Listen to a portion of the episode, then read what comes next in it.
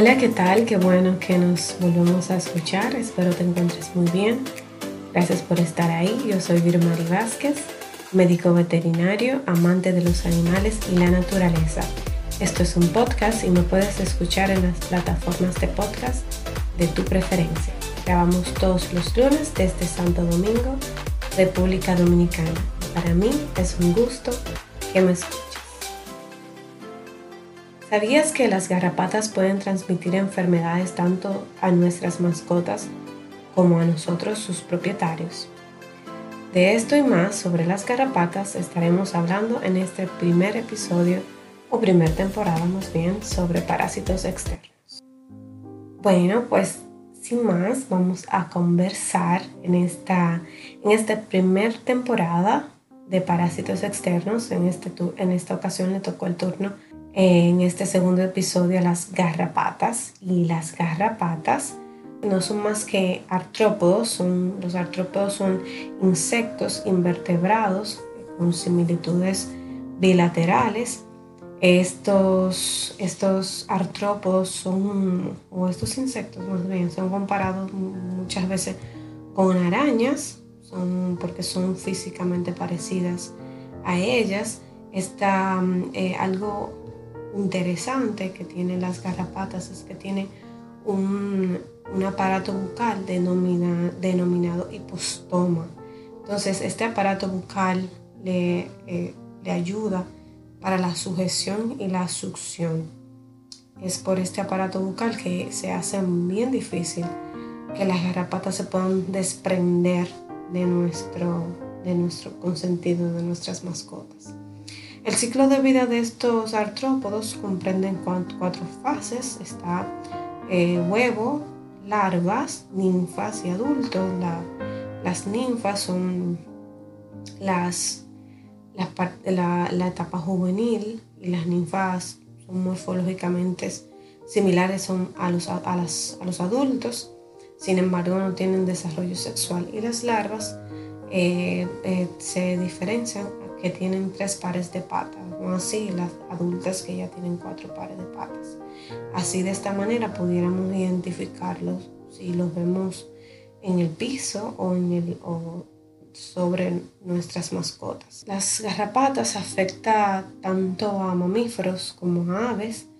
Eh, respecto a los perros y a los gatos, estos parásitos, estos, estos parásitos son más se encuentra frecuentemente más en, perros que en gatos por el, estilo de vida de los perros, porque ellos salen a pasear, tienen más contacto, más contacto con el medio ambiente y demás. No así los gatos, que la mayoría son eh, de casa, o sea, dentro de la casa, lo mantienen, y si salen, pues es, es a espacios delimitados. Y aparte de que los gatos también por su hábito de acicalarse, muchas veces también es más difícil que, podamos encontrar este tipo de, de, parásitos sobre ellos.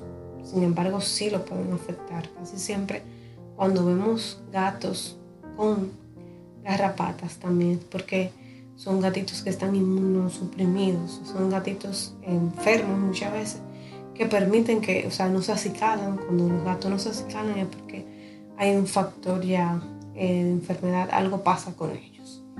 Estos eh, artrópodos, las garrapatas, la podemos, la podemos ubicar, por decirlo así, a nivel, a nivel mundial, o sea, su distribución está en todo el mundo, pero sobre todo eh, su diversidad y la abundancia se produce en climas, en climas cálidos ya por las condiciones atmosféricas como la temperatura y la humedad relativa, eh, que son factores que inciden en el ciclo biológico de este animal, favorecen a su ciclo biológico. La saliva de algunas especies de garrapatas pueden contener toxinas neurotóxicas que provocan la denominada parálisis de la garrapata que permiten que cuando o sea, que se remite cuando estos artrópodos son retirados. O sea, esta, la picadura de algunas especies de, estas, de las garrapatas pueden ocasionar parálisis del hospedador, del, puede ser tanto humanos como, como cualquier mamífero. Esta toxina que puede contener la saliva puede ocasionar que, que su hospedador pues se paralice, pero inmediatamente se retira el artrópodo, se retira la garrapata, pues remite el efecto de parálisis. Es importante retirar las garrapatas fijadas a la piel con sumo cuidado. Eh, hay que asegurarse de que se retire completamente el hipostoma, que es la boquita, el aparato bucal, ya que podría generar sobreinfecciones, ulceraciones eh, importantes e incluso eh, destrucción tisular, destrucción del tejido circundante de donde está o estuvo la boca del, hipostoma, la boca de la garrapata. Se recomienda una inspección detenida fundamentalmente de las patas, la, las, la ingles, la axila, todo el cuero cabelludo de nuestro, de nuestro consentido, de nuestra mascota, si se ha estado sobre todo en áreas donde pueden vivir garrapatas como por ejemplo pasto y lugares de, cría de ganado. Las enfermedades que transmiten las garrapatas no es, no es, no es una zoonosis. Zoonosis quiere decir la transmisión de, de un animal al ser humano. Llámese si, por ejemplo, nos podemos contagiar de alguna enfermedad mediante el gato, mediante el perro. Ahí sí ya pues hablaríamos de una zoonosis. Sin embargo, los seres humanos se pueden infestar por las mismas fuentes ambientales que los perros y los gatos.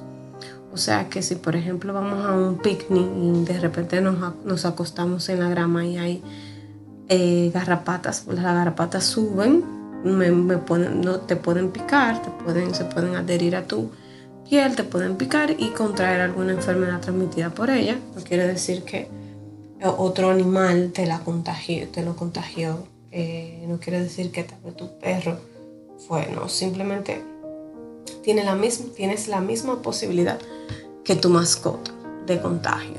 Mm, es importante eso saberlo para que no estigmaticemos a nuestras mascotas. Las garrapatas pueden ser vectores de enfermedades causadas por bacterias, virus, y protozoarios. Por ejemplo, está la, la erliquiosis, que es una enfermedad muy frecuente que transmite las garrapatas, la enfermedad de Lyme, parálisis de la garrapata, como ya habíamos comentado. También a nuestros animales pueden puede ocasionarle anemias, alergias, manifestaciones dérmicas como eh, prurito, o sea, rascado excesivo, rascado excesivo o más bien picor excesivo, eh, eritema, infecciones eh, ya por secundarias por el mismo rascado y todo ese tipo de, manifestaciones térmicas. Las, algunos animales pueden no presentar ninguna manifestación clínica, aunque tengan estos, estos parásitos. Puede haber irritación eh, o, hipersensibilidad local en el sitio de, la adherencia de las garrapatas y las garrapatas tienden a adherirse en las zonas de, contacto con el suelo, como por ejemplo las patas, cuello, cabeza, orejas. Esto nos sirve mucho para, para tener en cuenta qué áreas debemos siempre revisar, sobre todo después de haberlo expuesto a, un parque o a un día de campo, ese tipo de cosas. Entonces, ¿cómo podemos identificar las garrapatas? Muy fáciles de identificar, como ya te comentaba, parecen unas arañitas y casi siempre están adheridas a la piel de, nuestras mascotas. Estos ectoparásitos podemos combatirlo eh, controlando el medio ambiente, como te comentaba en el episodio anterior respecto a las, a las pulgas. Podemos contratar una, fumigadora para que nos fumigue pues todo el área de nuestro hogar, si tenemos patio también, ese tipo de cosas.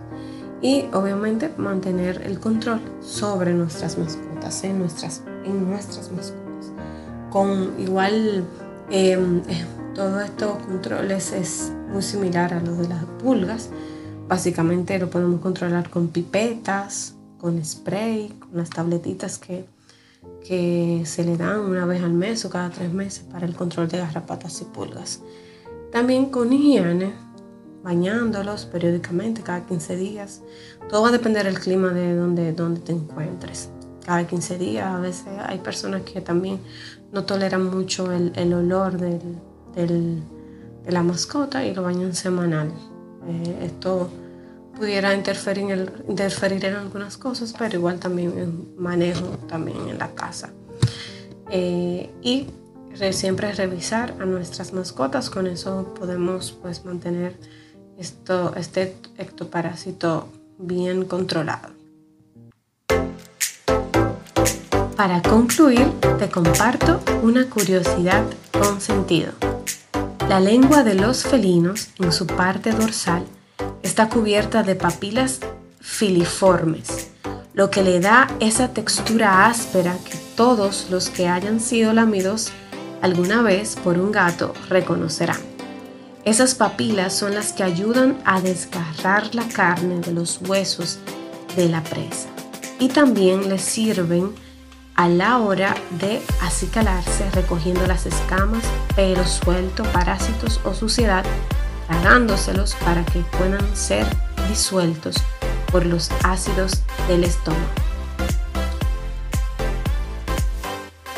Muchas gracias por haberme acompañado en este episodio número 2 de esta primera temporada sobre parásitos externos.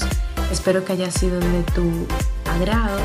En presente que mientras más cerca estamos de la naturaleza, más humanos somos. Espero en el próximo episodio.